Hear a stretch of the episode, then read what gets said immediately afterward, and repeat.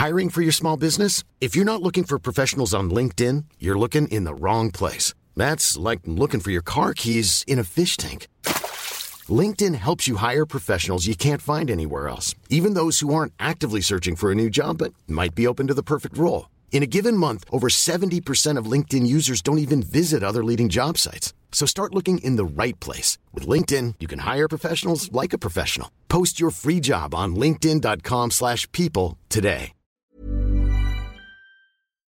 Esto es República H. La información más importante con el punto de vista objetivo, claro y dinámico de Blanca Becerril. Muy buenas noches, son las 20 horas en punto. Mi nombre es Isaías Robles. A nombre de Blanca Becerril, titular de este espacio, le doy la bienvenida y le pido que nos acompañe durante los próximos 60 minutos en donde usted tendrá toda la información. Esto es por lo pronto un resumen de lo más importante, lo que usted debe saber para estar perfectamente bien enterado. La Secretaría de Salud y el gobierno capitalino discreparon sobre el semáforo de riesgo COVID pues la dependencia federal ubicó a la Ciudad de México con semáforo amarillo, aunque por la mañana las autoridades capitalinas dijeron que se mantenía en verde. Poco antes de las 7 de la tarde, el gobierno de la Ciudad de México aclaró que estará en coordinación y concordancia con el color del semáforo que defina el gobierno de México. Mientras tanto, el Estado de México permanecerá en semáforo epidemiológico verde. La Autoridad Educativa Federal en la Ciudad de México confirmó dos nuevos casos positivos de COVID en un plantel de preescolar y otro en secundaria. El presidente Andrés Manuel López Obrador coincidió con el dictamen que recomienda hacer una revisión total de la línea 12 del metro tras el desplome de una trave que dejó 26 personas muertas. López Obrador dijo por otra parte que no sabe quién es el responsable político de esta obra construida en la gestión de Marcelo Ebrard como jefe de gobierno, pero dice que en ese entonces el presidente era Felipe Calderón. Más tarde, desde Veracruz, el presidente advirtió a los alcaldes y gobernadores electos que si roban el presupuesto, les cortará las uñas con una hacha. Jefa de gobierno capitalino, Claudia Sheinbaum, se reunirá el lunes con el equipo técnico que realizará el proyecto para rehabilitar la línea 12 del metro. Se ampliará la línea temporal del Metrobús que opera en el tramo de la línea 12 del metro que fue suspendido tras el desplome. Irá de la terminal Tláhuac hasta la estación del metro Coyuya. El PRI eligió a Rubén Moreira como su coordinador en la Cámara de Diputados. El ex candidato del PAN PRI-PRD a la gubernatura de San Luis Potosí, Octavio Pedrosa, informó que los partidos que lo postularon, eh, que lo postularon eh, presentarán impugnaciones al triunfo de su rival del Partido Verde IPT, Ricardo Gallardo. El Servicio Meteorológico Nacional pronostica lluvias en Guerrero, Michoacán y Oaxaca debido a la tormenta tropical Dolores que se formó hoy por la mañana en el Pacífico.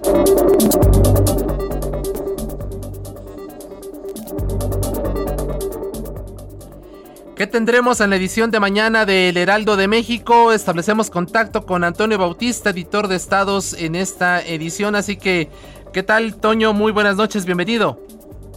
Isaías, ¿qué tal? Muy buenas noches. Te saludo a ti y a los radioescuchas de República H. Bueno, pues seguimos eh, la edición de mañana y en todo el fin de semana en las distintas plataformas de Heraldo Media Group por la cobertura para el coronavirus. La pandemia no ha terminado, recordemos, y bueno, pues por un lado hay una alta demanda de inmunización en Baja California que logró superar la meta que se había planteado de 120 mil vacunados por día con las dosis de la farmacéutica Johnson Johnson y en un solo día vacunó a 200 mil personas de 18 años en adelante. Tenemos toda la cobertura de esta inmunización. Y bueno, y por otro lado también ya son 19 estados los que están en semáforo verde, sin embargo algunas entidades volvieron a semáforo naranja, cinco están en el país con esta tonalidad del semáforo epidemiológico. Y Tamaulipas fue una de aquellas de ellas de las que regresó semáforo naranja debido al aumento de casos de coronavirus después del periodo de las campañas electorales y pues vamos a tener también seguimiento de la tormenta Dolores que efectivamente está amenazando con fuertes lluvias torrenciales e intensas en varias entidades del Pacífico. Esa, esa va a ser la edición de mañana y el fin de semana en el Heraldo de México. Isaías. Antonio Bautista, coeditor de Estados en el Heraldo de México, muchísimas gracias, muy buenas noches, un enorme abrazo.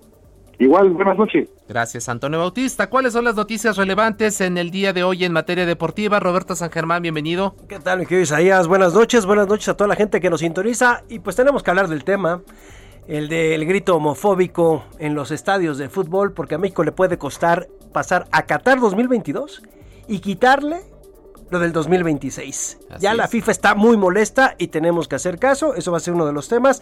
También vamos a estar hablando de lo que hizo Checo Pérez en el Gran Premio de Francia en las prácticas libres que se tuvieron el día de hoy. Mañana es la clasificación y el domingo es el Gran Premio.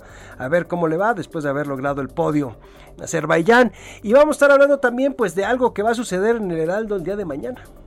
Así lo es. del boxeo, que también es lo del ringside. Vamos a estar de estreno. Exactamente, vamos a hablar de ello. Y Vamos a hablar también de lo del jugador danés Christian Eriksen, de lo que pasó y su operación del corazón. Y bueno, y ya para la cerecita al pastel, la lista de 60 jugadores que dio el Tata Martino incluyeron al Chicharito, para los porristas del Chicharito y también a Funes Mori. Así que hablaremos de esos temas, mi querido Isaías. En unos minutos más tenemos toda tu información a detalle. Muchas gracias, Roberto. Gracias a ti. Ahora vamos a información en la zona metropolitana. Javier Ruiz, ¿qué tal? ¿Qué nos cuentas? Buenas noches.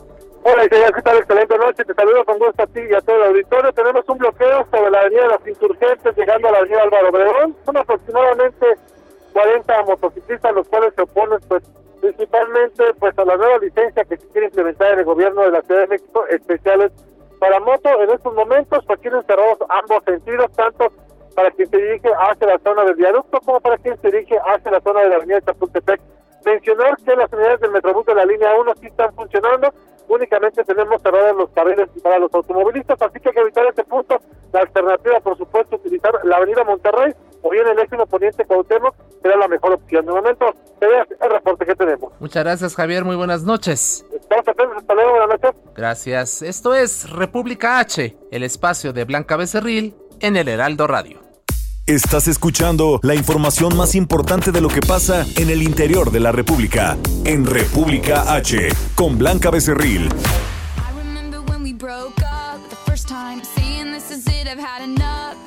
Like we hadn't seen each other in a month when you said you needed space. What?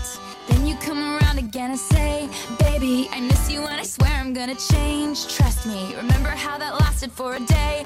I say, I hate you, we break up, you call me, I love you. Ooh, ooh, ooh.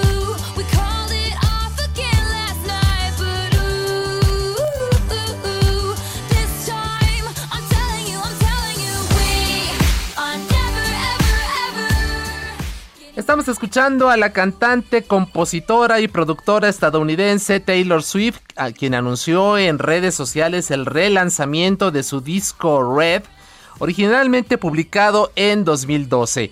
Esta nueva versión saldrá a la venta el próximo 19 de noviembre y contiene 30 canciones, una de las cuales tendrá duración de 10 minutos, o sea, nada radiofónico, ¿no? Una canción de 10 minutos, bueno, nos quejábamos de Queen. Imagínese usted ahí a Taylor Swift 10 minutos de, esta canción. La cantante estadounidense se encuentra regrabando sus primeros 6 discos para ser la dueña intelectual y material de su trabajo. Estamos escuchando a Taylor Swift con la canción Nosotros Nunca nunca volveremos a estar juntos.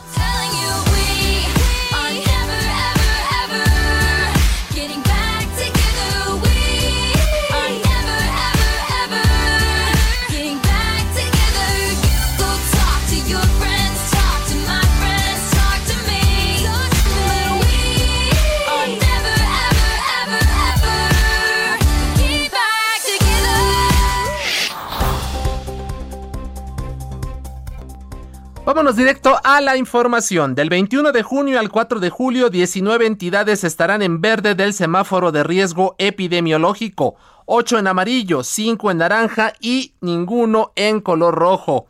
Los 19 estados que estarán en verde son los siguientes: Aguascalientes, Baja California, Chiapas, Coahuila, Durango, Estado de México, Guanajuato, Guerrero, Hidalgo, Jalisco, Michoacán, Morelos, Nayarit, Oaxaca, Puebla, Querétaro, San Luis Potosí, Tlaxcala y Zacatecas. En naranja estarán Baja California Sur, Quintana Roo, Tabasco, Tamaulipas y Yucatán. En tanto que Campeche, Chihuahua, Colima, Nuevo León, Sinaloa, Sonora, Veracruz y la Ciudad de México estarán en amarillo.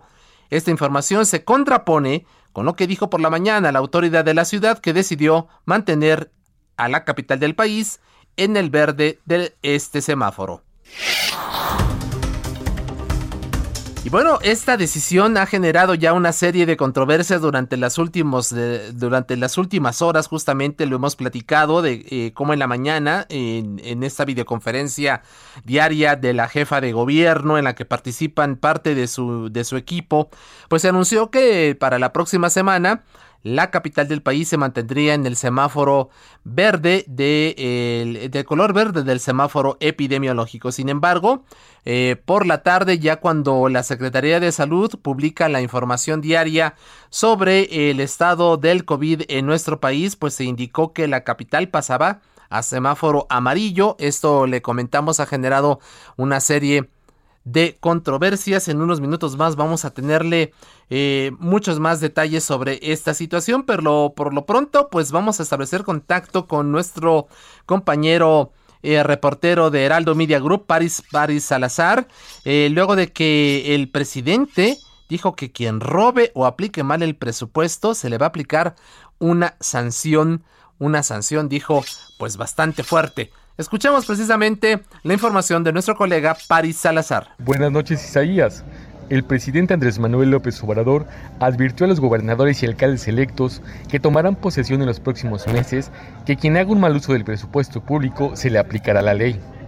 En la supervisión de la autopista Cardel-Poza Rica, en Veracruz, el mandatario federal dijo que no deben llegar al poder gobernantes con el único propósito de robarse el presupuesto, los llamados ambiciosos vulgares, sino verdaderos servidores públicos honestos y comprometidos con la gente. Porque se están renovando muchos gobiernos municipales y también gobiernos estatales. No queremos ladrones en el gobierno. Ojalá los presidentes municipales que van a entrar a cumplir con su función actúen con responsabilidad y con honestidad. Y así les vamos a entregar a ellos los recursos para que ellos hagan las obras. Si vemos que no se aplica bien el presupuesto, vamos a aplicar muy bien la ley. Vamos a dar manicure al que le vayan creciendo las uñas, vamos a darle manicure, pero con hachuela. En el evento en el que la población superó el cerco de seguridad del presidente, López Obrador aprovechó para anunciar que van a continuar aplicándose los programas Sembrando Vida, entrega de becas y pensiones, porque actualmente se está gobernando para el pueblo. Reiteró que va a gobernar hasta septiembre de 2024, porque es un maderista y que no cree en la reelección. Además, celebró que su movimiento hay un relevo generacional. Hay hombres y mujeres que pueden seguir adelante y cumplir con la cuarta transformación. Isaías, esa es la información.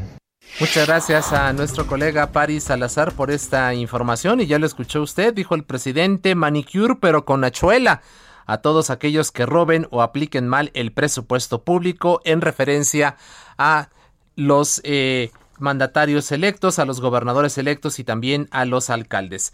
Comentábamos hace unos minutos el tema del semáforo epidemiológico en el que se encuentra la Ciudad de México y para tener más detalles establecemos contacto con Eduardo Clark. Él es director de Gobierno Digital de la Agencia Digital de Innovación Pública en la Ciudad de México. Eduardo, ¿qué tal? Bienvenido, muy buenas noches.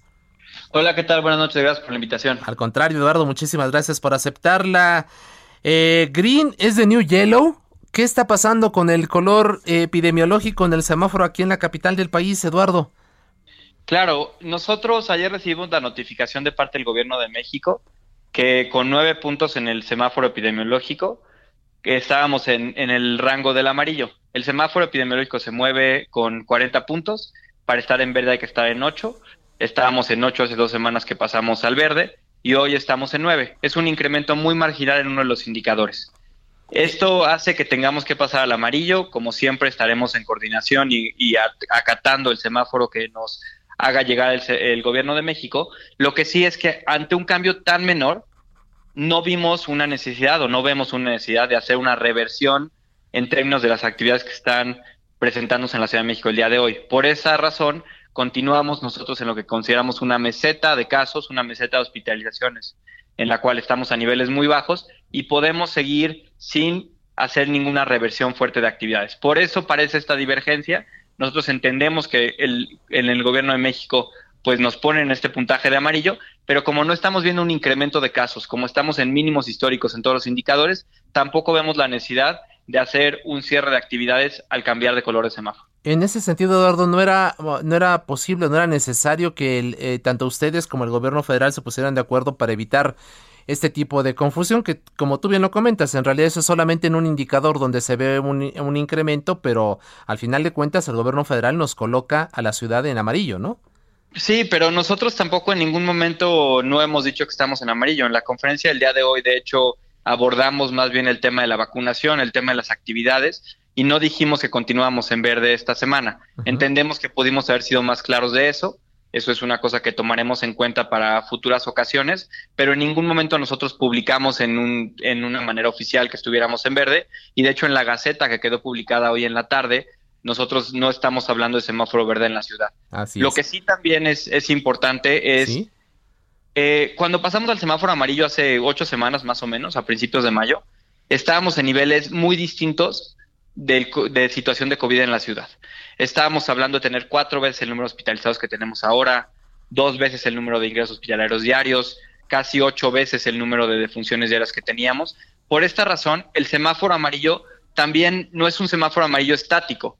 El semáforo amarillo de este momento refleja los niveles que vimos hoy en la ciudad no refleja cómo estábamos el día que pasamos a María hace ocho semanas y es parte también importante de no tener que hacer una reversión de actividades. Que en el caso de la Ciudad de México, y Isaías, no se acuerden, cuando pasamos al verde hace dos semanas, mucha gente preguntó, oye, el verde no significa quitar ya todas las restricciones, quitar todos los aforos, los horarios, abrir antros y bares. Podría haberlo hecho. Nosotros, sabiendo que estábamos en el límite, de hecho, no hicimos una modificación mayor que incrementar los aforos y los horarios, para, si esto pasaba, que es lo que pasó ahora, pasar al amarillo, no tener que hacer una reversión drástica. Así es. Eduardo, estamos abriendo la página del gobierno de la Ciudad de México, cdmx.gov.mx, y lo que nos aparece aquí es, en la Ciudad de México estamos en semáforo verde sin bajar la guardia. Sí, pero recuerden, todos los semáforos se aplican a partir de los días lunes. Ok. Entonces... Es decir, nosotros cuando hemos cambiado de color de semáforo, el día que cambia es el día lunes por la mañana cualquier actividad que se anuncia en viernes de semáforo, cualquier cambio normativo no aplica en ese momento, aplica a partir del lunes y cuando inicia la semana. Por esa razón aparece en la página. Pero todas, todas nosotros todo lo actualizamos y de hecho las actividades que hoy anunciamos no aplican hoy. Los incrementos en aforos aplican hasta el día lunes. Así es. Y por lo pronto no se va a restringir a partir del lunes ninguna actividad. No, continuamos con, con lo mismo que hemos visto en la ciudad. El único cambio ha sido incrementar en 10% el aforo en ciertas actividades mercantiles en la próxima semana, pero esto sí es algo que queremos enfatizar mucho. El semáforo verde o el amarillo, en ambos casos, sigue significando estar dentro de la pandemia. Por eso también, cuando estábamos en el semáforo verde, seguía habiendo restricciones y aunque nos hubiéramos quedado en el verde y continuáramos en el verde, estamos en un proceso paulatino de reapertura en el cual las restricciones no desaparecen de un día a otro, van creciendo o decreciendo de manera paulatina. Esta semana, al estar a niveles bajos y muy históricamente bajos de hospitalización, casos y defunciones, consideramos que podíamos transitar inclusive al pasar al amarillo en esta senda de reapertura gradual. Así es. Eduardo, ¿qué va a suceder con las clases presenciales en las escuelas? ¿Se cancelan? No, las clases presenciales en las escuelas, recordarán, no están vinculadas al color del semáforo. Cuando a nosotros se nos notificó por parte del gobierno de México de la Secretaría de Educación Pública, el regreso a clases en la Ciudad de México el 7 de junio, no estaba vinculado a pasar a verde el 7 de junio, estaba vinculado a concluir la vacunación de personal docente dos semanas antes. Por esa razón, de acuerdo a los lineamientos que nos ha hecho llegar el Gobierno de México, así como en las otras entidades federativas que se encuentran en amarillo, inclusive algunas en naranja, continúa el proceso voluntario de actividades educativas presenciales derivado de haber concluido la vacunación del personal docente. Por último, Eduardo, ¿qué prevén para los próximos días? ¿Un repunte en el número de hospitalizaciones de acuerdo con las expectativas que tienen ustedes y las cifras que hemos eh, presentado hasta el momento? ¿Qué prevén? Lo que estamos viendo ahora es más que un repunte, una estabilidad. Sí hay ligeros incrementos en el número de hospitalizados. Estamos hablando de que subió 20 hospitalizados la última semana, estar en 600 a 627. Y en ese sentido, tenemos que estar muy a la expectativa. queremos que la gente sepa que hay un riesgo, que se tiene que cuidar y que si bajamos la guardia completamente esto puede derivar un incremento de casos. Pero hoy, a 18 de junio, todavía no es enteramente claro si lo que estamos viendo es una meseta de estabilidad a niveles bajos o un posible repunte.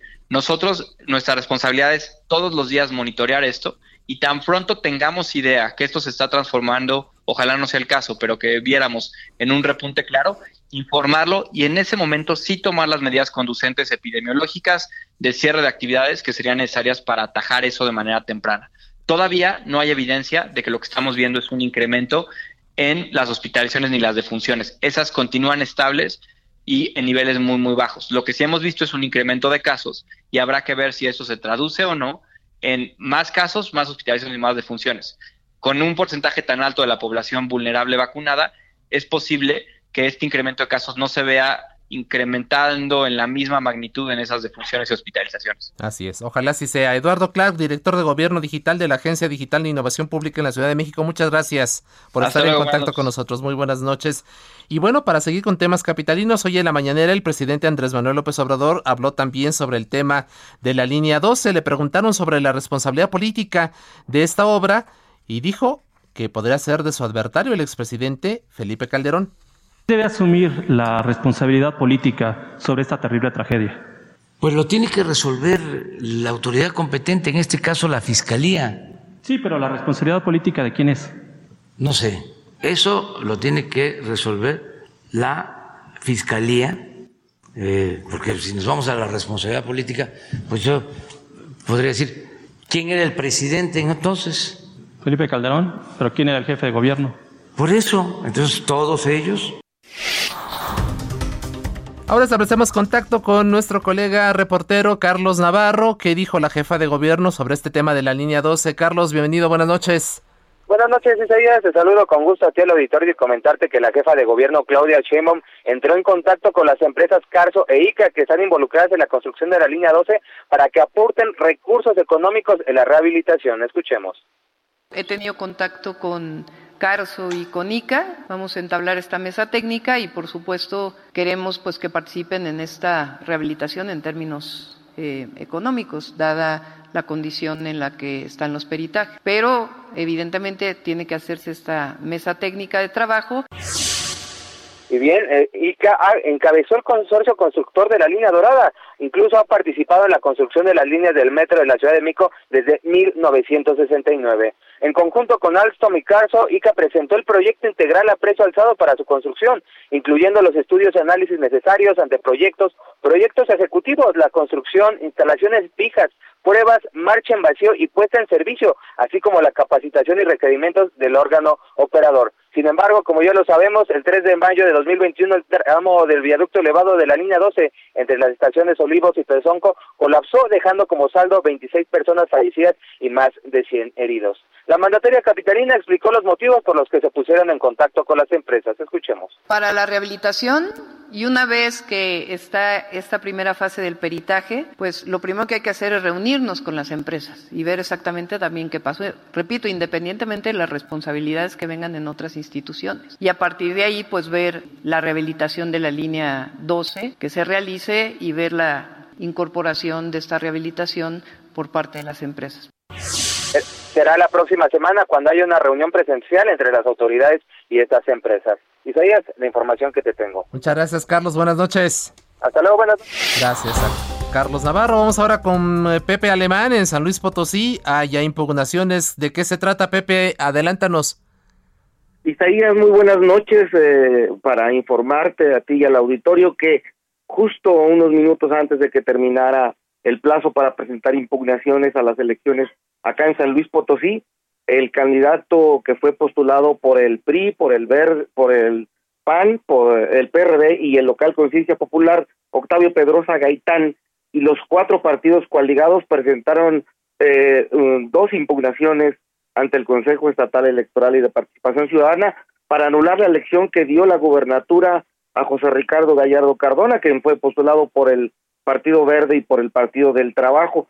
Anoche eh, los dos documentos fueron presentados eh, y eh, los argumentos principales son el rebase de topes de campaña, miles de boletas que dicen fueron desaparecidas violaciones en el protocolo de la cadena de custodia y integración indebida de casillas. Esos fueron los argumentos que presentaron para intentar anular la elección para la gubernatura acá en San Luis Potosí. Así es, estaremos pendientes de lo que surja a partir de esta impugnación. Pepe, por lo pronto, muchísimas gracias, muy buenas noches. Muy buenas noches. Vamos a hacer una pequeña pausa, volvemos. Recuerde, estamos en República H, el espacio de Blanca Becerril, en el Heraldo Radio.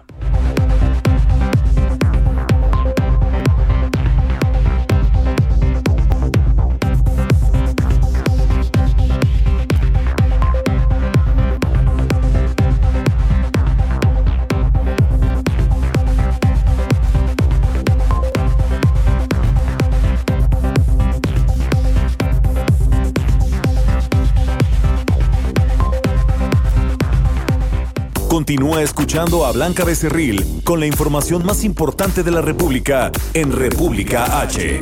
Regresamos. Estamos de regreso con la información más importante de la República en República H con Blanca Becerril, transmitiendo en Heraldo Radio son las 8 de la noche con 30 minutos. Información de último momento de Sara Pantoja, y es reportera de, eh, Proceso. Eh, se está indicando que Diego Armando Elguera Salgado se entregó voluntariamente a la Fiscalía General de Justicia de la Ciudad de México, que tiene una orden de aprehensión en su contra por el delito de tentativa de feminicidio contra Fernanda Poli Olivares y Fernanda Cuadra. Se indicó que el joven de 26 años llegó a las 7 de la noche con 40 minutos a la sede central de la Fiscalía acompañado de su padre y un equipo de abogados del bufete jurídico Espinosa y Asociados. La entrega voluntaria del joven se da seis días después de los hechos ocurridos la madrugada del pasado auto, cuando, eh, cuando en un eh, del pasado eh, sábado, perdón, cuando el joven en un, en un auto, en un auto de su propiedad, se echó en reversa unos metros y aceleró hasta adelante contra Poli y Fernanda, quienes estaban en la calle afuera de la casa donde tenían una fiesta. De acuerdo con la versión de familiares y amigos de las víctimas, Diego se emborrachó en la misma y comenzó a vomitar dentro de la casa, hecho que molestó a los dueños del homicidio, quienes le pidieron que se fuera. Actualmente las víctimas permanecen hospitalizadas en los eh, en Joco y en Balbuena, así que es información de último momento que da a conocer el eh, portal de la revista Proceso. Vamos a más información. El gobierno capitalino anunció una nueva ruta emergente del Metrobús que va a recorrer desde Tláhuac hasta el Metro Coyuya y para darnos detalles de cómo operará esta ruta emergente se encuentra en la línea telefónica Roberto Capuano, él es director de este sistema de transporte, el Metrobús. Roberto, ¿qué tal? Bienvenido, muy buenas noches. Hola Isaías, gracias, buenas noches. Al contrario, gracias por aceptar esta comunicación. Platícanos Roberto cómo va a operar esta ruta y cómo va a poder ayudar a las personas que eh, están afectadas por la suspensión del servicio de la línea 12 del metro debido al derrumbe del pasado 3. Claro que sí, con mucho gusto. Acuérdate que hemos estado operando una ruta express gratuita entre Tláhuac y Atlalilco desde el 26 de mayo.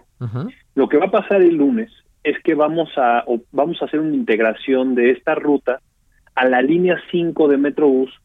La línea 5 corre por el eje 3 Oriente de norte a sur.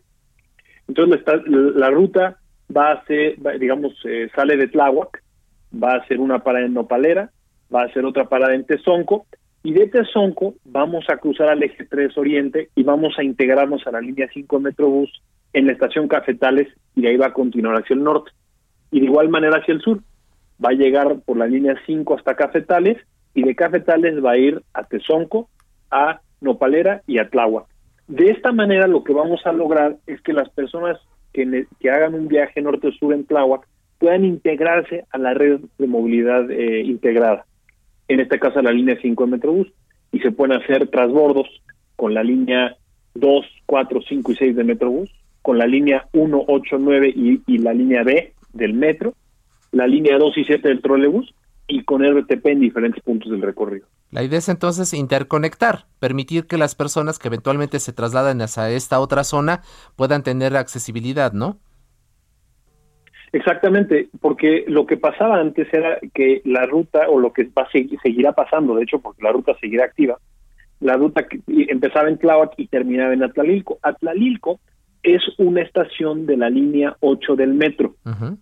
Lo que estamos haciendo al integrar la línea eh, la línea Tláhuac con la línea 5 del Metrobús es que le estamos dando a la gente más posibilidades de interconectarse con el sistema de movilidad integrada. Entonces, también se puede un usuario cambiar a la línea 8 sobre la línea 5 de Metrobús, pero puedes hacer transbordo en Metro Coyuya a la línea 8 del metro, pero también a la línea 2 de Metrobús, que hace un cruz, hace una un viaje este-oeste desde Tepalcat hasta Tacubaya. Y más al norte está la línea 6 de Metrobús, que va de San Juan de Aragón hasta el Rosario. Entonces, esto nos, lo que nos permite es que la gente tenga más alternativas ya dentro de la red de transporte para llegar a, más lugares. ¿Cuáles serán los horarios que, en los que operará esta nueva ruta emergente? Mismos horarios que el metro, de 5 de la mañana a 12 de la noche. ¿Y cuánto, cuánta gente estiman ustedes que sean beneficiadas por este, por este servicio? Estamos estimando el, el servicio en este momento para 18 mil usuarios, en esta ruta tan solo. Así es. Independientemente de la gente que se va a estar moviendo de Tláhuac a Atlalilco en el recorrido que ya estamos ofreciendo. ¿Será gratuito? para esta ruta en particular. Así es. Va a ser gratuito en las estaciones de las estaciones de Tláhuac, que son Tláhuac, Nopalera y Tezonco. Entonces las personas que suban en esas estaciones no tendrán que pagar. Una vez que lleguen a la línea 5 de Metrobús, pues podrán moverse por la línea 5, de, digamos, sin pagar ya hacen un transbordo a la línea 8 o a la línea 2 de Metrobús, ahí sí tendrá que haber un pago. Pero la integración a la línea 5 es gratuita desde Tláhuac. Así es. Eh, eh, hay una, nos están llegando aquí mensajes del público. Preguntan algunos que han visto un poco de dificultad para recargar las tarjetas. Eh, ¿En qué estaciones sí podrán hacerlo? ¿O cómo está funcionando este asunto del recargo precisamente de las tarjetas para acceder a este sistema? Todas las estaciones de Metrobús tienen máquinas de recarga. Entonces, en cualquier estación de Metrobús ustedes pueden llegar con eh, monedas y recargar en las máquinas que tenemos y también billetes. ¿Incluso en estas emergentes? No, porque no, son gratuitas. Entonces, son gratuitas. uno se puede subir al autobús pues sin tarjeta. Claro. Perfecto, perfecto. Entonces, a partir del próximo lunes, este, este servicio que va a apoyar eh, de entrada, ustedes estiman, a unas 18 mil personas, que tendrá un servicio de 5 de la mañana a las 0 y que va a permitir hacer una conexión eh, mucho más amplia. Eh, sé que no es su, su rubro, pero ¿cuánto estiman ustedes que va a permanecer este servicio ante el cierre de, de la línea 12? Pues mire, en efecto a mí no me corresponde dar esa respuesta, pero lo que sí te puedo decir es que nosotros estamos listos para dar el servicio el, tiempo que sea necesario. Porque los autobuses que estamos utilizando ahorita, que son casi 60 para las dos rutas, son autobuses que en este momento tenemos parados porque la demanda de Metrobús bajó desde que empezó la pandemia. Estamos moviendo en este momento como al 70% de la gente que movíamos antes de la pandemia. Entonces tenemos autobuses disponibles si se retoma y se recupera la demanda de Metrobús y estos 60 autobuses lo necesitamos de regreso en el sistema, tenemos ya un plan para que 60 autobuses atiendan esta ruta. Es decir, no vamos a descuidar el servicio de, la, de las siete líneas de Metrobús, pero tampoco vamos a descuidar estas rutas. Estamos planteando un servicio con una gran sentido de responsabilidad en el sentido de que podemos echarnos el tiempo que sea necesario eso no nos indicará la jefa de gobierno, pero sí quiero que sepa la gente que no es algo que hacemos o sea, que si necesitamos irnos este, el tiempo que sea necesario, estamos listos para hacerlo. Así es. Roberto Capuano, director del Metrobús, muchísimas gracias por estar en contacto con nosotros esta noche. Un enorme abrazo. Igualmente, Isaías, gracias. Buenas noches. Muchas gracias.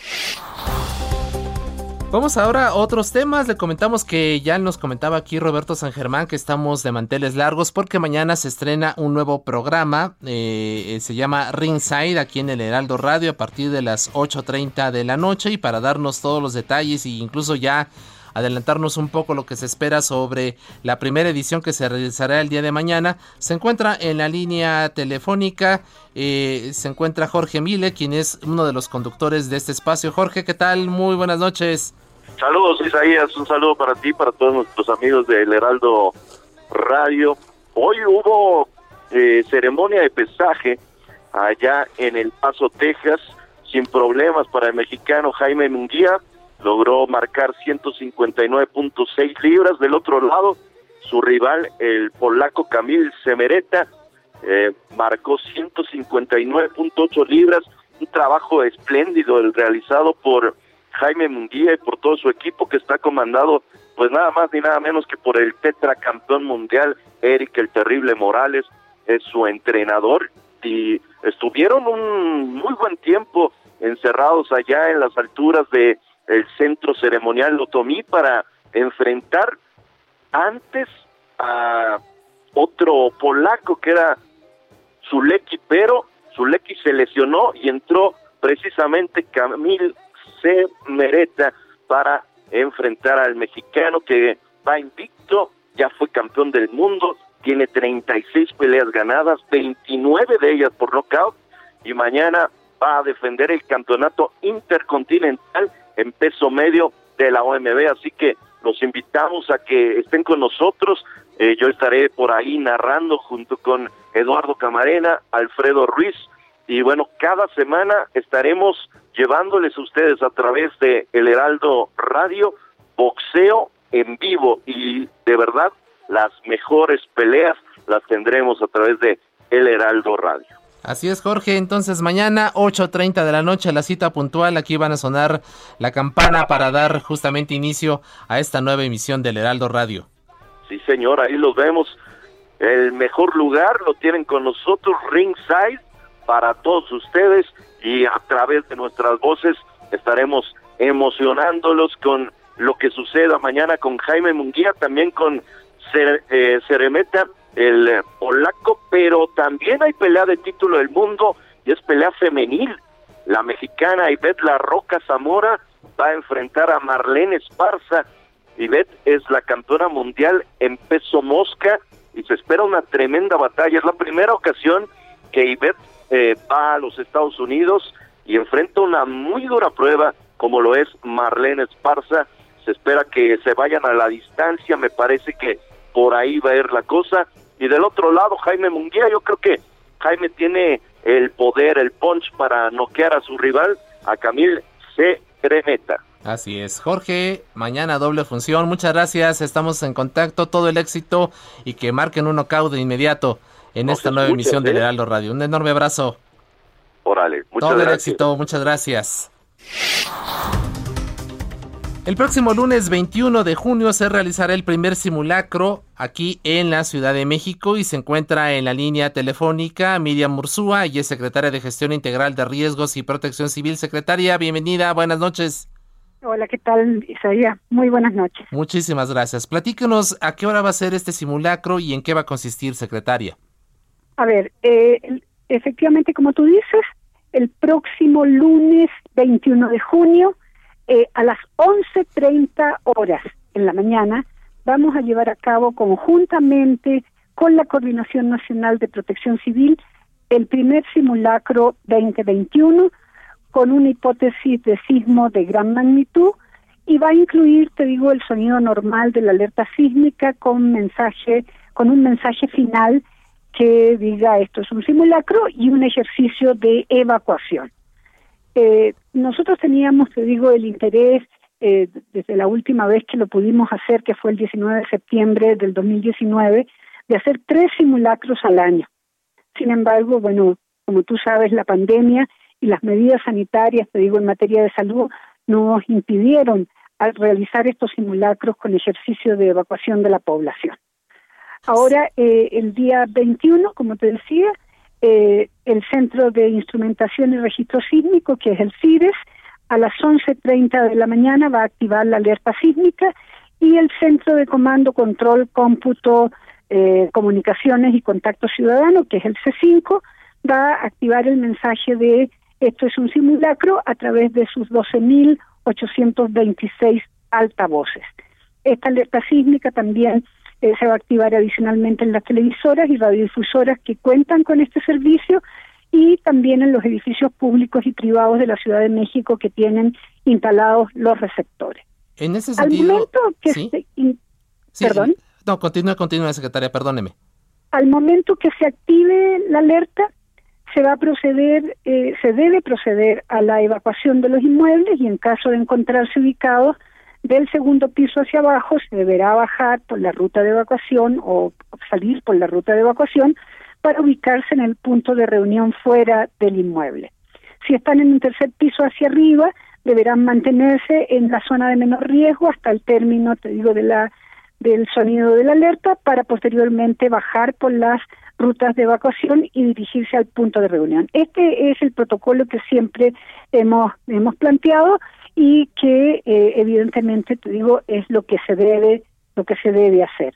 Quisiéramos subrayar, te digo en este momento, que en todo momento debemos adoptar las medidas preventivas necesarias para evitar contagios durante el ejercicio de evacuación, que implica usar en todo momento cubrebocas eh, y o caretas, eh, mantener una distancia mínima de un metro y medio con otras personas al ubicarnos en los puntos de reunión y al regresar a las oficinas y viviendas desinfectar las manos con gel antibacterial o a través del correcto lavado de las manos con agua y jabón. ¿Cómo ve usted estos ejercicios que se han realizado últimamente, señora secretaria? Hemos, en, eh, ¿Usted considera que la población capitalina tiene una mayor conciencia, una cultura de protección civil mucho más arraigada? Yo creo que sí, o sea, yo creo que poco a poco la ciudadanía ha ido ha ido avanzando, te digo, en lo que es la cultura de la prevención y en la preparación, fundamentalmente. Eh, lamentablemente, te digo, no habíamos podido hacer este tipo de, ejercicios. Vamos a nuevamente seguir en la ruta de, las, de los tres eh, simulacros al año. Es posible que este, este año también hagamos otro más, y por supuesto en septiembre. Eh, pero eh, queremos, te digo, que la gente, la, los ciudadanos en general, te digo, tengan este tipo de ejercicios eh, como, como cosas normales. Es decir, no se asusten con el sonido de la alerta, sino que sepan exactamente lo que tienen que hacer y en el momento en que lo tienen que hacer. Ahora, tenemos una plataforma para registrar eh, los inmuebles eh, que, que van a participar. Está activa esta plataforma.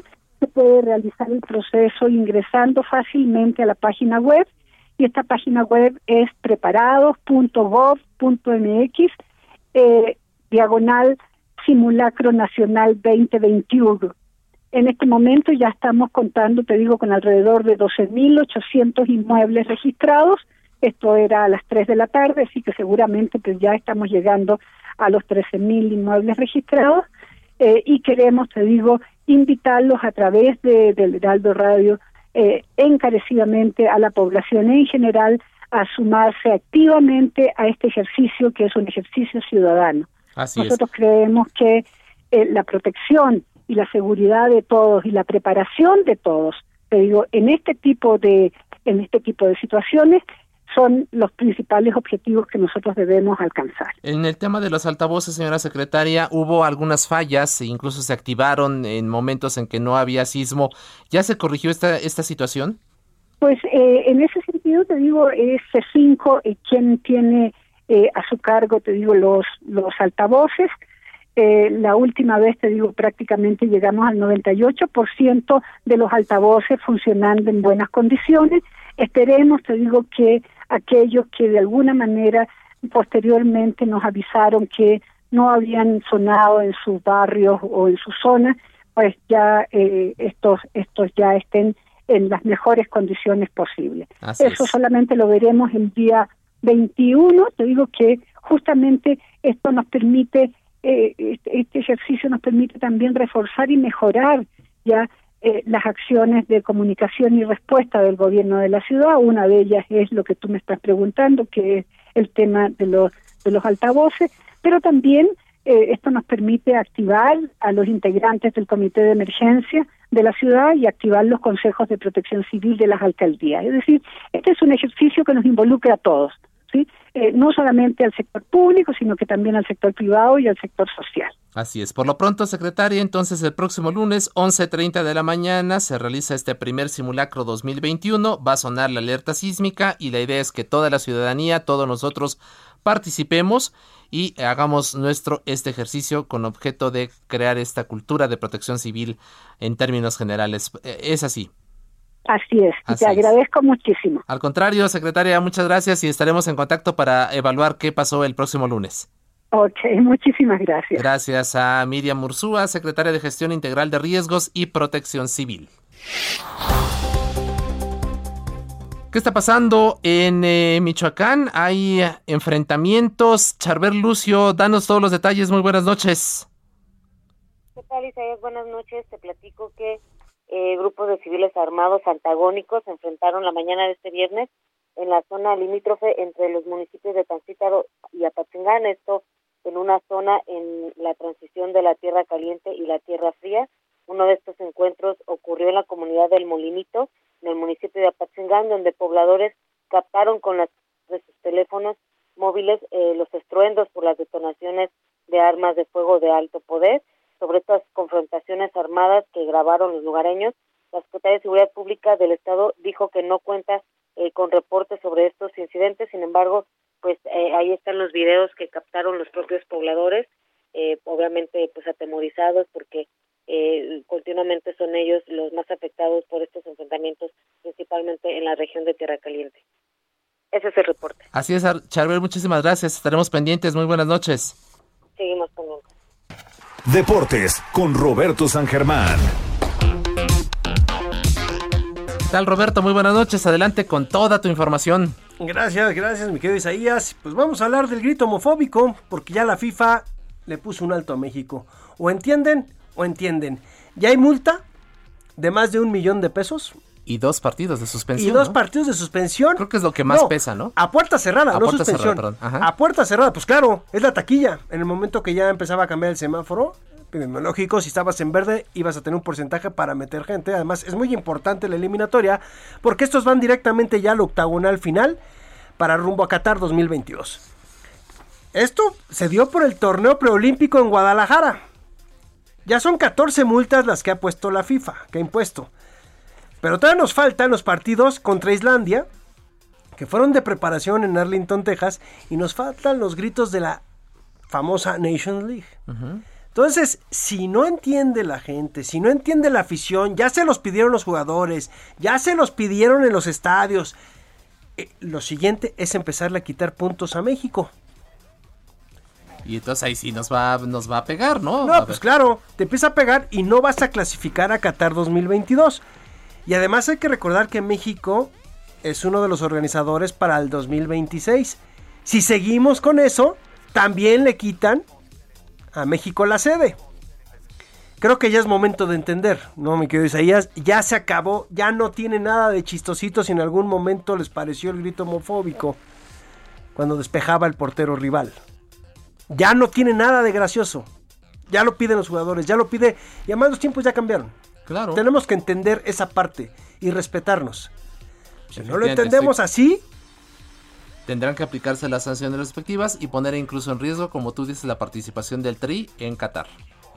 síganle buscando y nos vamos a quedar como en el 90 es sin mundial. Pero bueno, oye, y de ahí también salió la lista del Tata Martino. Hay muchos que están, hay muchos que sobran, hay todo lo que tú quieras. Pero aquí el Tata Martino, para que ya lo dejaran de molestar. Porque, ah, como le preguntaban todos los reporfans del Chicharito. Va a venir el Chicharito. ¿Por qué no lo mandas llamar? A ver, señores, yo no lo quiero llamar y soy el director, ¿sí? De la selección mexicana. Puso al Chicharito y puso a Funes Mori. Entonces, arregló el problema y dijo, ahí están, ya va a decidir él a quién llama. Es una prelista de 60. O sea, la verdad es que también es de risa, pero bueno, es lo que está pasando en el mundo del deporte, mi querido Isaías. Que tengas muy buen fin de semana.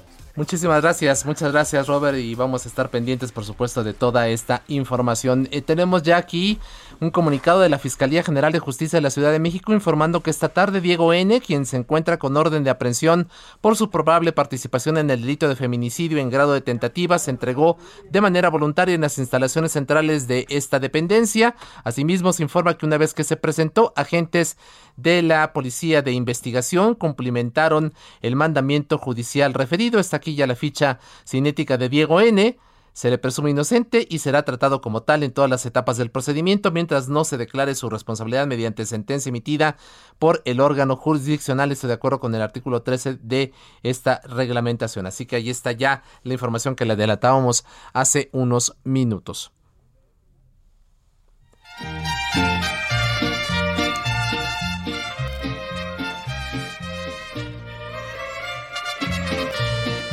Y bueno, ya es viernes y dice Orlando, pues ¿por qué no? No, pues ya triste recuerdo, ya dice vámonos directamente de aquí a Cefrito, entonces como que se antoja un tequila.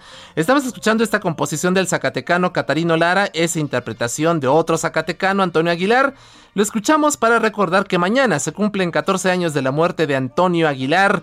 Él nació en Villanueva, Zacatecas el 17 de mayo de 1919, murió en 2007 a los 88 años en la Ciudad de México. Año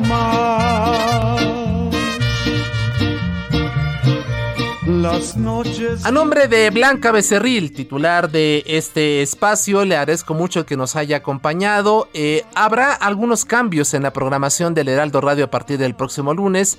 Este espacio va a dejar su lugar.